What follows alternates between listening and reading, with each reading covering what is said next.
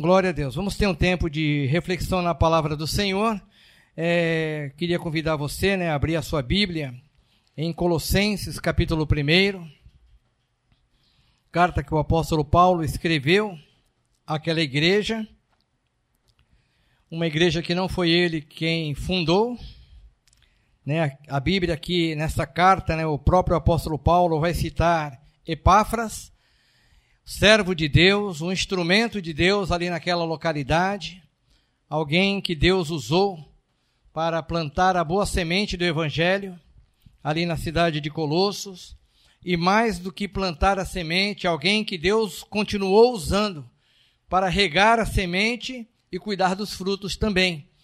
E aí Paulo então ele escreve uma carta aos irmãos daquela igreja, que como toda igreja, tinha problemas, tinha situações que precisavam ser resolvidas, é, pessoas que não estavam compreendendo o evangelho da graça e, por não compreender, estavam introduzindo sutilmente na igreja falsos ensinamentos, plantando no coração dos irmãos dúvida, medo, insegurança e aí então o apóstolo Paulo, ele usado por Deus, ele escreve esta carta e é uma carta, irmãos, que edifica a nossa vida como igreja, porque é a palavra de Deus. Foi inspirada pelo Senhor e é uma palavra viva. Hoje eu queria falar sobre fé, sobre fé operante, fé viva eu queria também falar sobre amor prático, sobre essas duas coisas, nós podemos, para que nós possamos refletir sobre elas, através dessa carta aqui que Paulo escreveu. E no versículo primeiro, eu vou estar lendo aqui, a minha tradução é na linguagem de hoje, até o versículo 14.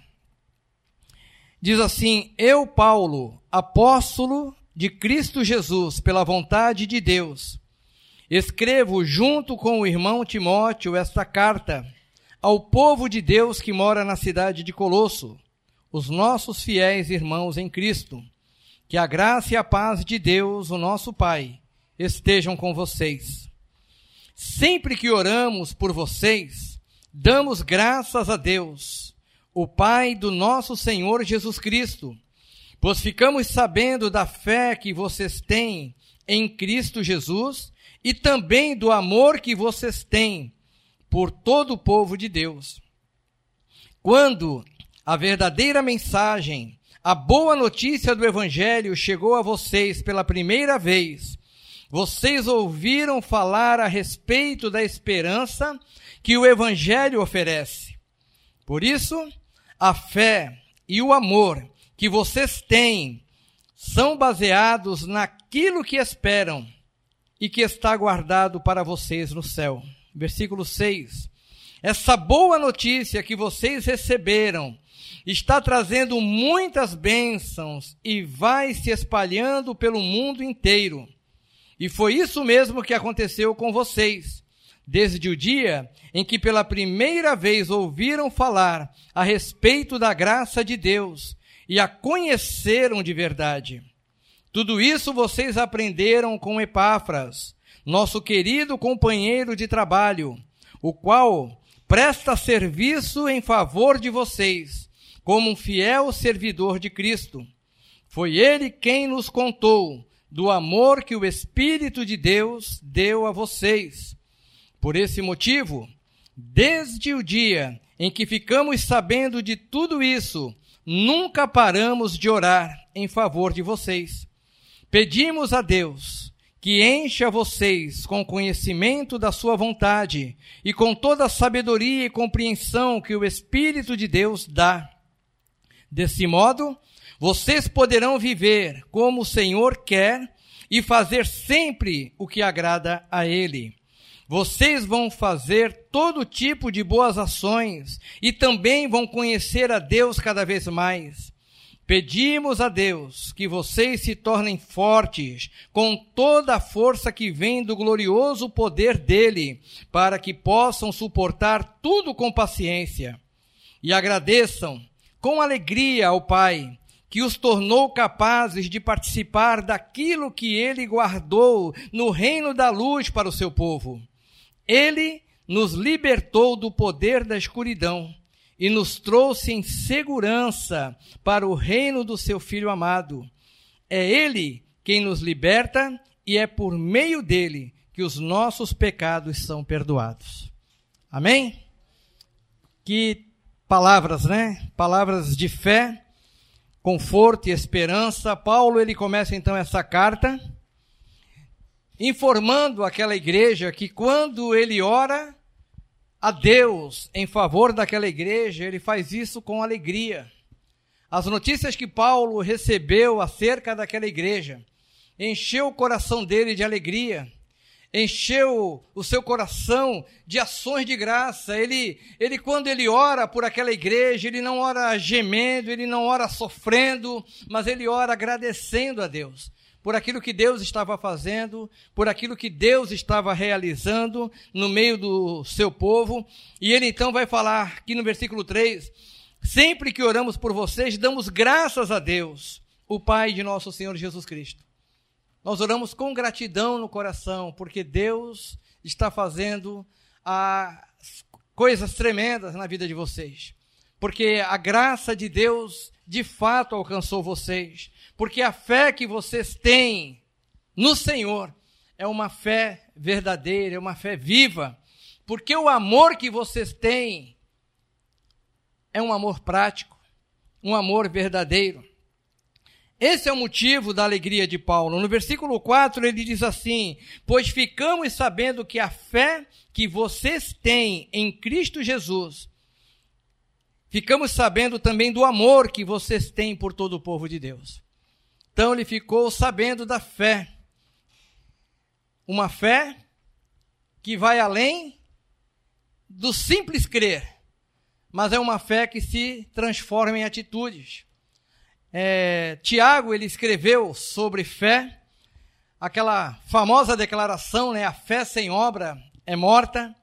E é claro, queridos, que nesse caso aqui nós não estamos falando da fé que salva, mas nós estamos falando da fé que pertence aos salvos, a fé que nos encoraja, a fé que nos dá ousadia para obedecer a palavra do Senhor, a fé que nos tira da inércia, a fé que, depois de termos sido alcançados pela graça, de, depois de termos sido regenerados pelo Senhor, é uma fé que nos leva a dar passos e a plantar sementes e a produzir frutos e a colher resultados. Uma fé que realmente funciona. Essa é a fé que o Senhor Deus ele tem depositado em nossos corações. Você foi alcançado pela graça de Deus. E você foi salvo por meio da fé. Essa fé, como diz lá em Efésios, foi um presente de Deus. Nós estávamos mortos em nossos pecados e delitos, mas o Senhor teve misericórdia de nós. E através do Evangelho, Ele abriu os nossos olhos, Ele nos regenerou. Aonde havia morte, o Espírito de Deus, Ele produziu vida. Aonde havia trevas, ele lançou a sua luz e nós fomos iluminados pelo Senhor. E Ele deu essa fé, Ele nos capacitou a crer no Evangelho, a crer em Jesus Cristo como nosso único Senhor, nossa única esperança, nosso único Salvador. Mas a nossa história como cristãos não termina aí, pelo contrário, ela começa a partir daí. A igreja, ela existe para manifestar através da sua vida através da sua maneira de agir, que Cristo vive e Cristo reina sobre tudo e sobre todos. Nós somos a expressão, é nós que mostraremos ao mundo que o nosso Deus, ele não é uma ficção, mas o nosso Deus é uma realidade, o nosso Deus ele é vivo, o nosso Deus ele é verdadeiro. E o mundo, ele conhecerá deste poder desta graça, dessa manifestação do Deus do universo através da vida da igreja. É a minha vida que expressa que Deus, ele é poderoso, ele é grandioso, ele é um Deus presente, ele é verdadeiro. Paulo, ele está feliz, ele está alegre quando ele ora por causa da fé que eles tinham em Cristo Jesus. E ele também está feliz, está muito alegre por causa do amor que aqueles irmãos eles tinham um pelo outro. Uma fé que se torna evidente, viva, operante por causa do amor prático. Você tem essa fé. O Senhor nos abençoou com essa fé. É impossível, irmãos, sem fé é impossível agradar a Deus. E a fé, irmãos, que eu me refiro nessa noite, é uma fé que ela se expressa por meio de ações. É uma fé que nos tira da nossa zona de conforto. É uma fé que nos leva a dar passos e agir, fazer, realizar. Porque é através desse mover que nós temos as experiências com o Senhor, que nós constatamos na nossa própria vida prática que o Senhor ele é fiel em todas as suas palavras, que o Senhor realmente caminha conosco, mesmo em meio às lutas, mesmo em meio às tribulações, nós continuamos crendo, nós continuamos obedecendo, nós continuamos fazendo aquilo que a palavra de Deus nos instrui a fazer, porque entendemos que é o Senhor quem está no controle e no governo das nossas vidas. Paulo ele está contente com as notícias que ele recebeu daquela igreja. Então foi Tiago que escreveu sobre essa questão da fé, né? A fé sem obras é morta. Tiago, por exemplo, ele vai citar um exemplo. Ele diz assim: Olha, se é, você é crente, se você diz que tem fé e você vê o seu irmão passando por necessidade, e você tem os recursos para abençoar esse irmão, e você simplesmente diz para ele: Olha, que Deus te abençoe, e despede ele sem suprir-lhe a necessidade, ele fala: De que adiantou as suas palavras? De nada. Mais do que palavras, a fé que Tiago fala, irmãos, é uma fé que nos leva a fazer alguma coisa, a agir. Não é declarações vazias não é uma comunhão apenas de palavras, não é um contexto de igreja que canta as coisas certas, que prega a verdade, que conhece e compreende as doutrinas corretamente. É muito mais do que isso, é a vida prática manifestando que essa compreensão, que esse entendimento que nós temos recebido da parte de Deus, realmente tem transformado a nossa vida tem transformado os nossos relacionamentos, tem nos feito pessoas é, mais parecidas com o Senhor Jesus. E de que maneira? Prática, servindo uns aos outros em amor. Ele diz aqui, por exemplo, no versículo 5, né, que é, deixa eu ler aqui. Quando a verdadeira mensagem, a boa notícia do Evangelho chegou a vocês pela primeira vez, vocês ouviram falar a respeito da esperança que o Evangelho oferece. Por isso, a fé e o amor que vocês têm são baseados naquilo que esperam e que está guardado para vocês no céu. Eu coloquei aqui, irmãos, que esse é o combustível que move a igreja. Uma igreja cheia de fé, uma igreja cheia de amor, é uma igreja que tem os seus olhos voltados para a eternidade. Quando nós deixamos de pensar naquilo que está garantido, reservado para nós, consumado, que já é nosso, aquilo que os nossos olhos não podem ver, mas pertence, pertence à igreja de Cristo. Quando nós temos nosso coração nisso, quando nós pensamos nessa realidade, quando isso nos enche de esperança e contentamento, muda totalmente a nossa maneira de lidarmos com as coisas passageiras e muda completamente a nossa maneira de lidarmos uns com os outros. Paulo, irmãos, eu entendo aqui que quando ele fala sobre a fé e o amor daquela igreja, no versículo 5, ele tem essa compreensão, essa revelação de Deus, esse discernimento de Deus. É como se ele dissesse: Eu sei porque eles têm uma fé viva e operante. Eu sei, por, eu sei porque o amor deles é prático, não é um amor só de palavras. Porque eles não têm o coração nas coisas passageiras, mas eles têm os seus corações e os seus olhos na eternidade. É nas promessas do Senhor. E enquanto, irmãos, aquele dia glorioso não chega, o que, que a palavra de Deus nos instrui? A nós termos desprendimento e nós fazermos, enquanto é dia, a vontade do Senhor, a obra de Deus, cuidar daquilo que Deus colocou nas nossas mãos, priorizarmos as coisas que têm valor eterno.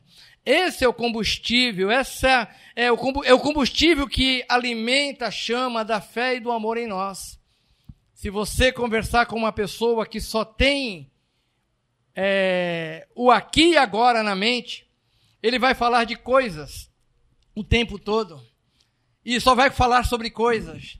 E nós costumamos definir essa pessoa como uma pessoa materialista, que só tem a mente voltada para aquilo que é material, para aquilo que é passageiro.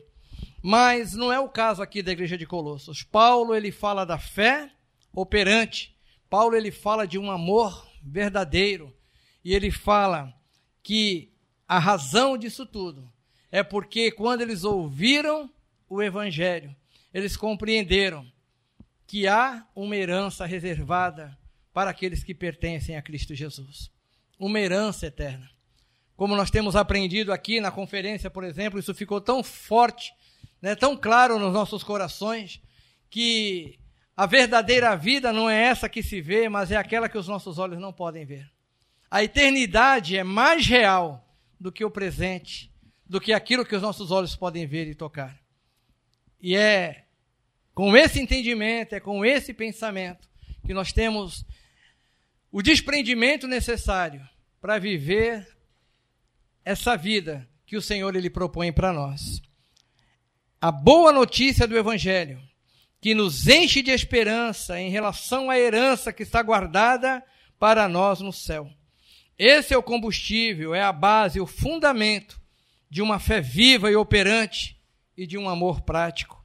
Por falar em amor prático, eu queria apenas ler um versículo que está lá em João, 1 João, capítulo 3. Na verdade, são três versículos. 1 João, capítulo 3, versículo 16, diz assim: Sabemos o que é o amor por causa disto Cristo deu a sua vida por nós. Sabemos o que é o amor por causa disto. Cristo deu a sua vida por nós. O amor prático. É, João 3,16 diz assim: que Deus amou o mundo de tal maneira e se o versículo terminasse aí, talvez nós nunca pudéssemos compreender. É claro que é impossível compreender a profundidade, a grandeza, a dimensão do amor de Deus. Mas seria muito vago falar simplesmente que Deus amou o mundo de tal maneira. Mas João 3,16 continua dizendo que, porque Ele amou o mundo de tal maneira, Ele deu o seu Filho unigênito. O amor que levou Deus a fazer alguma coisa, a ter uma ação, a ter uma atitude, o desprendimento. O Verbo se fez carne, ele habitou entre nós. Deus amou, e a prova que ele amou é que ele deu o seu filho. Quando nós amamos, não apenas de palavras, nós fazemos alguma coisa com este amor que nós declaramos ter. Esse amor, ele se transforma em atitude, em ação, e é isso que 1 João também ele vai falar. Sabemos o que é o amor, por causa disso, Cristo deu a sua vida por nós. Por isso também devemos dar no, a nossa vida pelos nossos irmãos. É, é, aquele tipo de versículo que nos, né, que nos deixa meio que desconfortável na, é, na cadeira. É algo muito comprometedor. Versículo 17 ele fala assim: olha, se alguém tem recursos e vê o seu irmão passando necessidade, mas fecha o coração para essa pessoa, como pode afirmar que de fato ama a Deus? Meus filhinhos, Nosso amor não deve ser somente de palavras e de conversa. Deve ser um amor verdadeiro que se mostra por meio de ações. Mais claro do que isso, impossível, né? Então, Paulo, quando ele escreve a igreja de Colossos, ele está feliz porque as notícias que ele recebeu daquela igreja é que entre aqueles irmãos existia um amor prático, um amor verdadeiro.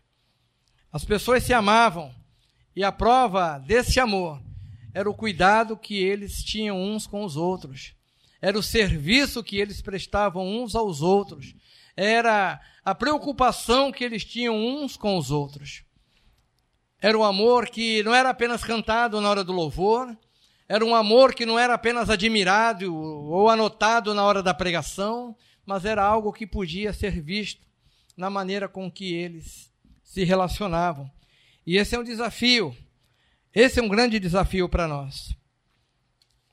No versículo 6 e 7, eu fiquei assim, pensando, né? Eu fiz aqui uma observação. É, você já imaginou se Epáfras ele fosse um agente secreto de Jesus? Se ele tivesse aquele tipo de fé que eu tenho muita fé e ficava com aquela fé guardada só para ele, ou então aquele amor, ele cantava que ele amava Jesus, ele falava para os quatro ventos que ele amava Jesus, mas isso ficasse apenas nas palavras e não se traduzisse em ações, se a fé que ele tinha em Jesus servisse somente para que ele conquistasse coisas, acumulasse bens, desfrutasse de conforto nesta vida breve e passageira, não haveria uma igreja em Colossos. Não teríamos essa carta para nossa reflexão e edificação não haveria esse depoimento, dessa alegria de Paulo, dessa ação de graças. Nós não teríamos essas informações, essa carta que edifica a nossa fé, que nos orienta, que nos instrui na nossa maneira de viver. Tudo isso, irmãos, é muito desafiador para nós, mas não existe como nós pensarmos em uma outra forma de viver. A igreja de Jesus Cristo ela é desafiada todos os dias. Nós não somos desafiados a derrubar gigantes, a realizar coisas grandiosas lá fora, coisas extraordinárias que o mundo pode ver e ficar impressionado. O nosso desafio, irmãos, o nosso grande desafio são as coisas pequenas, bem pertinho de nós. A palavra de Deus, irmãos, ela nos desafia a vivermos uma vida simples, uma fé viva, uma fé viva na esperança que nós temos de que tudo aquilo que Jesus falou vai se cumprir. E nós fazemos parte deste plano maravilhoso. Um amor prático, o cuidado e o serviço. Esse é um grande desafio para nós. Um grande desafio para nós. Mas é impossível imaginar a igreja de Cristo Jesus vivendo de outra maneira que não seja essa. E essa reflexão, irmãos, não é para que a gente fique se cobrando, fique se culpando, mas é apenas para que a gente continue. Porque eu sei que tudo isso que eu estou falando você já sabe. Mas é para que a gente continue pensando sobre isso. Fizemos tantos alvos para 2020, é o que nós fazemos normalmente. 2019 terminou, nós queremos é, alcançar tantas metas agora em 2020. E a igreja ela precisa crescer. A igreja ela precisa avançar. A qualidade da nossa comunhão, ela precisa melhorar. A nossa vida de intimidade com o Senhor, ela precisa melhorar. Nós precisamos ser sinceros e verdadeiros. Nós não devemos aceitar que está bom, porque a proposta do Evangelho para nós é crescimento constante, é crescer na graça, é crescer no conhecimento, é vida abundante. Nós não podemos estar satisfeitos com aquilo que nós já temos e nos acomodarmos. Espiritualmente, irmãos, nós temos diante de nós, em Cristo Jesus, um rio de águas vivas. Nós temos diante de nós, irmãos, um Deus extraordinário. Nós temos diante de Deus uma palavra viva, uma palavra poderosa. Nós temos diante de nós, irmãos, nós temos em nós a presença, morando em nós, do próprio Deus através do Espírito Santo. Nós não podemos nos acomodar com o Evangelho sem ação. Nós não podemos nos acomodar com discursos vazios. Nós não podemos nos acomodar e aceitar que a nossa vida entre ano e saia ano e entre ano sem produzir frutos. Quais são os frutos que nós podemos contabilizar de 2019? Quais são as sementes que nós já plantamos lá, que nós temos aquela expectativa de que nós vamos colher? Estou falando das coisas espirituais, estou falando de relacionamento, estou falando, irmãos, de igreja local, de comunhão verdadeira, estou falando, irmãos, de vitória sobre o pecado, busca por uma vida santa, é, envolvimento com a palavra, envolvimento com a igreja, crescermos juntos, caminharmos juntos, estarmos juntos de verdade. Quantos desafios nós temos diante de nós? Ou nós vamos permitir que este ano passe e no final do ano vamos lamentar novamente as mesmas coisas? Você já pensou, querido, se se Epáfras, ao ser abençoado e agraciado por Deus, ao ouvir o evangelho, ter sido salvo pela graça, já pensou se ele não tivesse feito nada com a sua fé? mas ele foi uma testemunha de Cristo naquele lugar, na cidade de Colossos. Ele compartilhou da sua fé com outros. Ele trabalhou para que outros pudessem conhecer o Cristo que ele também conheceu. Ele se importou em compartilhar a esperança que agora ele tinha no coração dele, ele não queria guardar só para ele, mas ele precisava se reunir com pessoas, ele precisava falar, as pessoas precisavam saber que antes ele não tinha esperança, que antes a sua vida era vazia, mas agora ele tem um motivo para viver, agora a vida dele encontrou um propósito, agora ele tem alegria, uma alegria que não tem nada a ver com coisas, mas é uma alegria que tem a ver com a nova vida que só Jesus Cristo pode dar. Alegria em compartilhar de Jesus, esse Jesus que nós amamos, esse Jesus que nós adoramos, esse Jesus que semana após semana nós nos reunimos para cultuar e bendizer e exaltar o seu nome. Ele é digno de todo louvor, toda honra e toda glória. Mas quantos ainda precisam saber de que maneira nós apresentamos Jesus para as pessoas? Ele fez a diferença ali naquela cidade. Ele foi uma testemunha de Cristo. A sua fé viva o motivava, a esperança que ele tinha das coisas eternas fazia com que ele não parasse, o amor que ele tinha por aqueles perdidos fez com que ele tomasse atitudes, e lá está a igreja plantada em Colossos, está lá Paulo feliz, porque a notícia eram notícias boas, era uma igreja que estava sendo ameaçada por algumas, alguns ensinamentos errados, como todas elas foram atacadas, mas Paulo está feliz porque aqueles irmãos tinham uma fé viva e um amor prático. No versículo 9,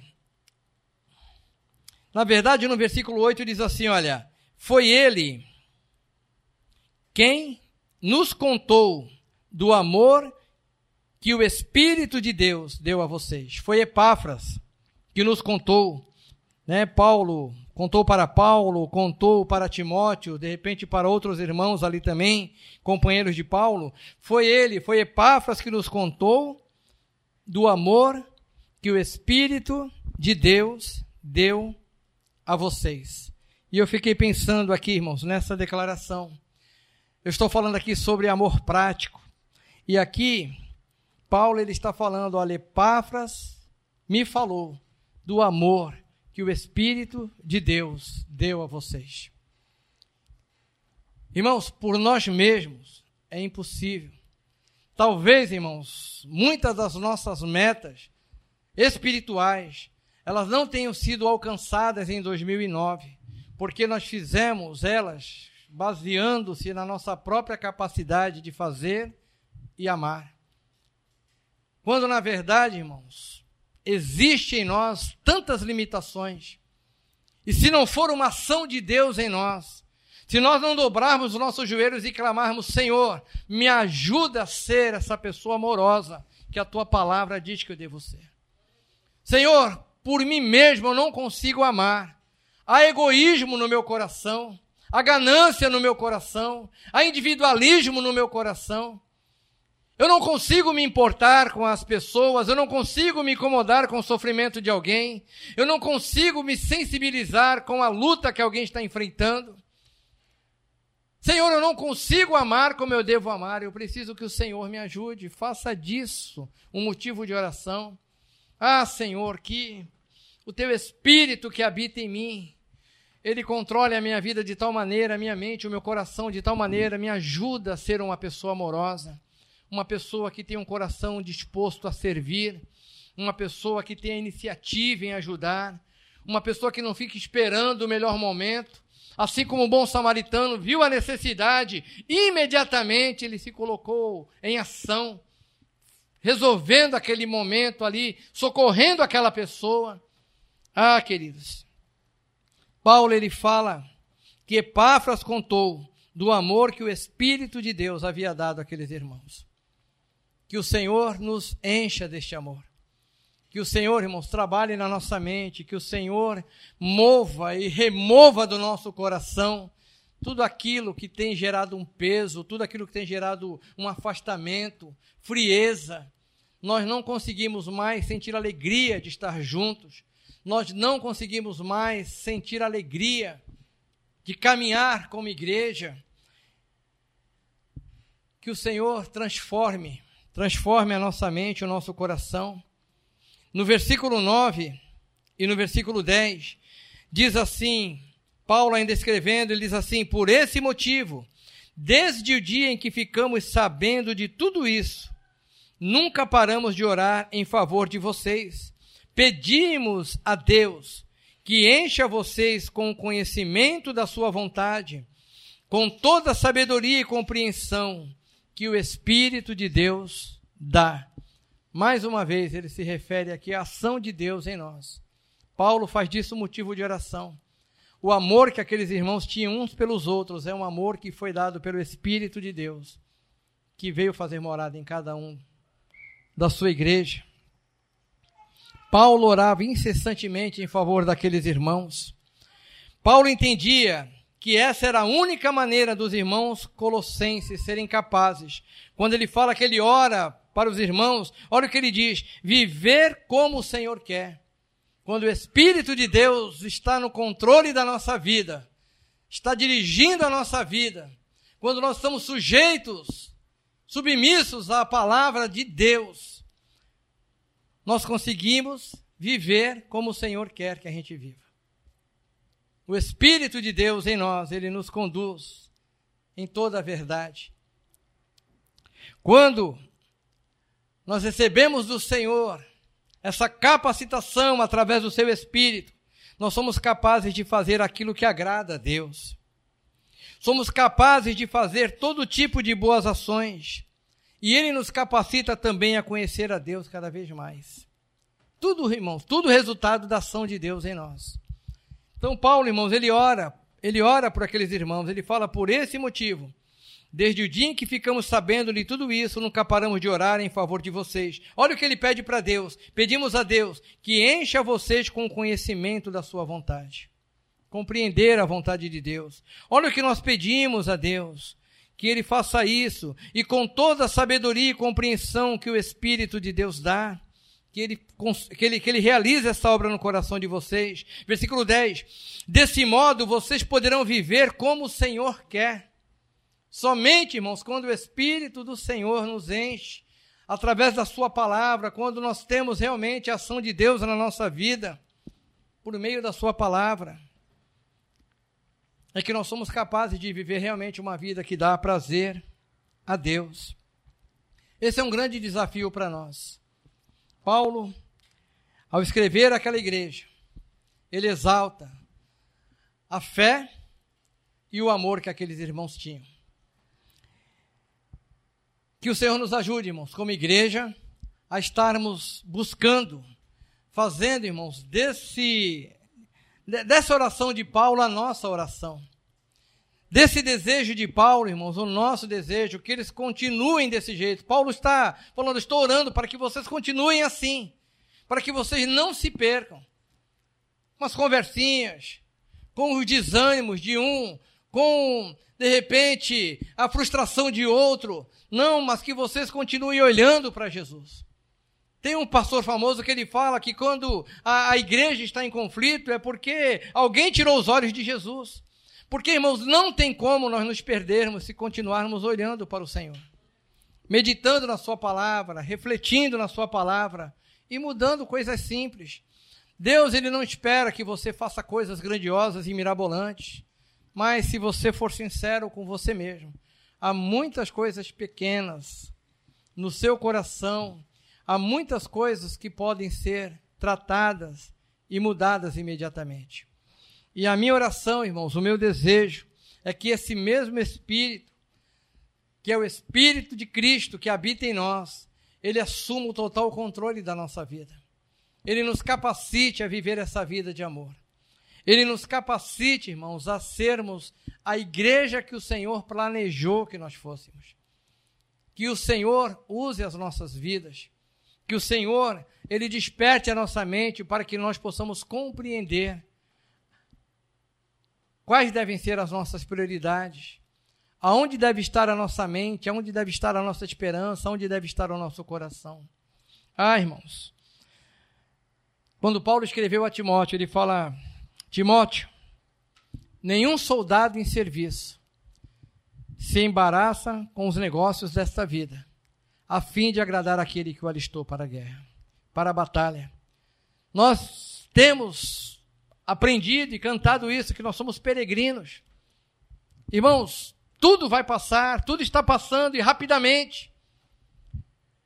E que nós possamos ter discernimento, sabedoria dada por Deus para nos apegarmos, para perseguirmos alvos espirituais. Lutarmos por coisas que realmente valem tem guerras que não vale a pena. A nossa guerra, irmãos, ela precisa ser contra tudo aquilo que quer nos afastar do que o Senhor já propôs para nós. Uma vida simples, mas uma vida cheia de fé. Uma vida simples, mas uma vida cheia de amor.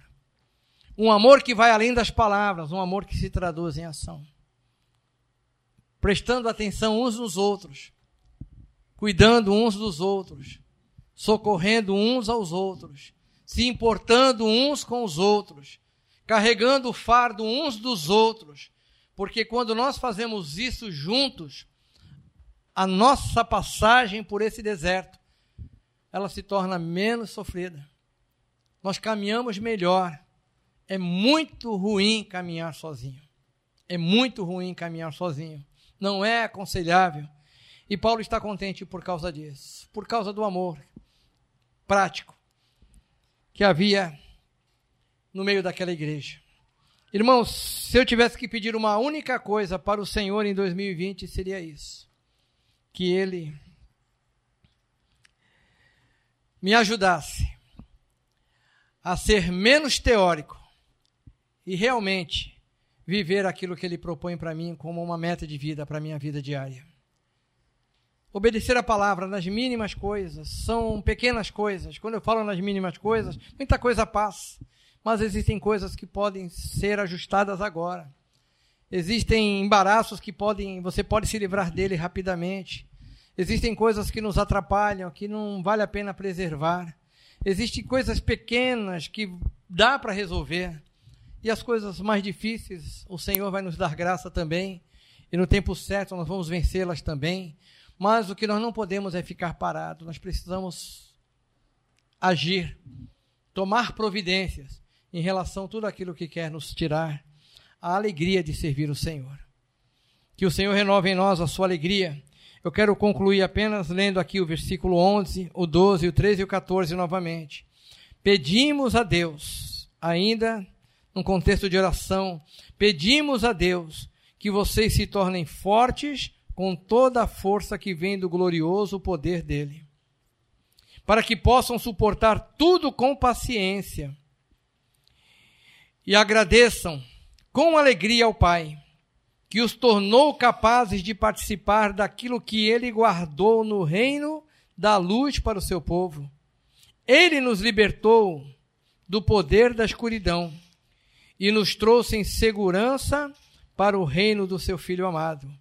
É Ele quem nos liberta e é por meio dele que os nossos pecados são perdoados. No meio de tantas coisas que nós falamos aqui que nós precisamos fazer, porque uma fé operante significa que você precisa fazer algo com esta fé.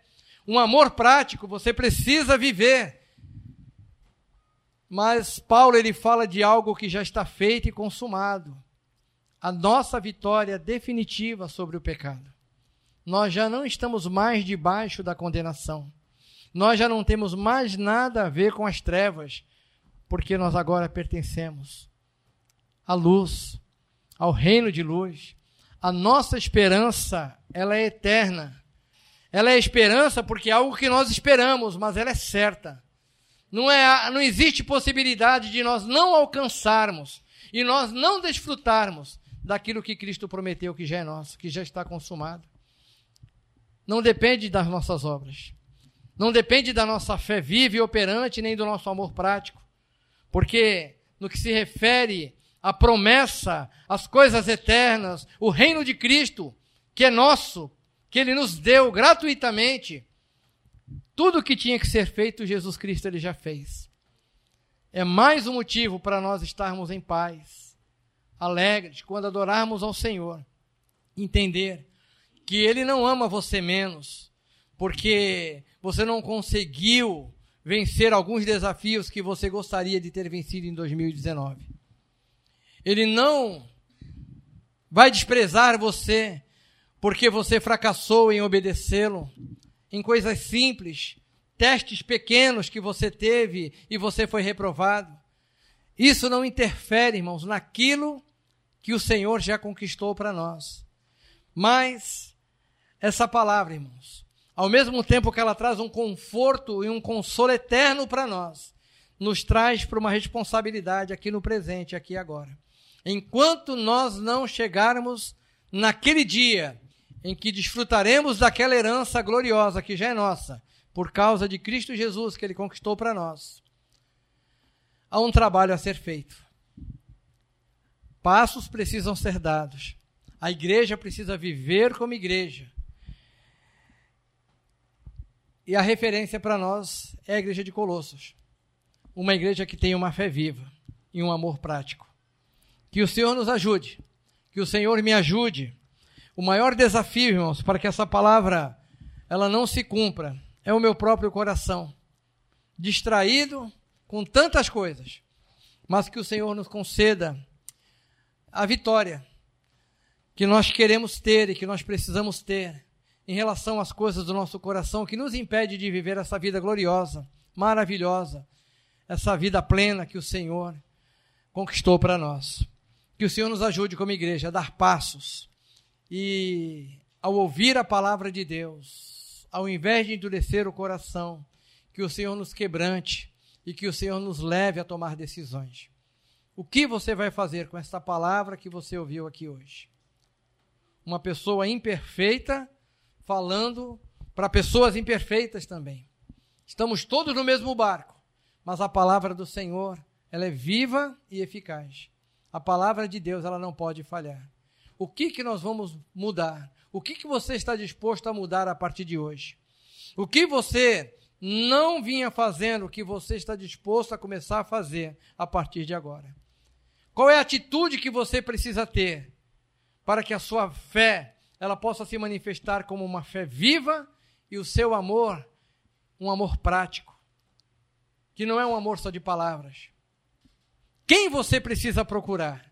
O que você precisa consertar. Alguma coisa precisa ser feita. E é quando nós fazemos que nós crescemos.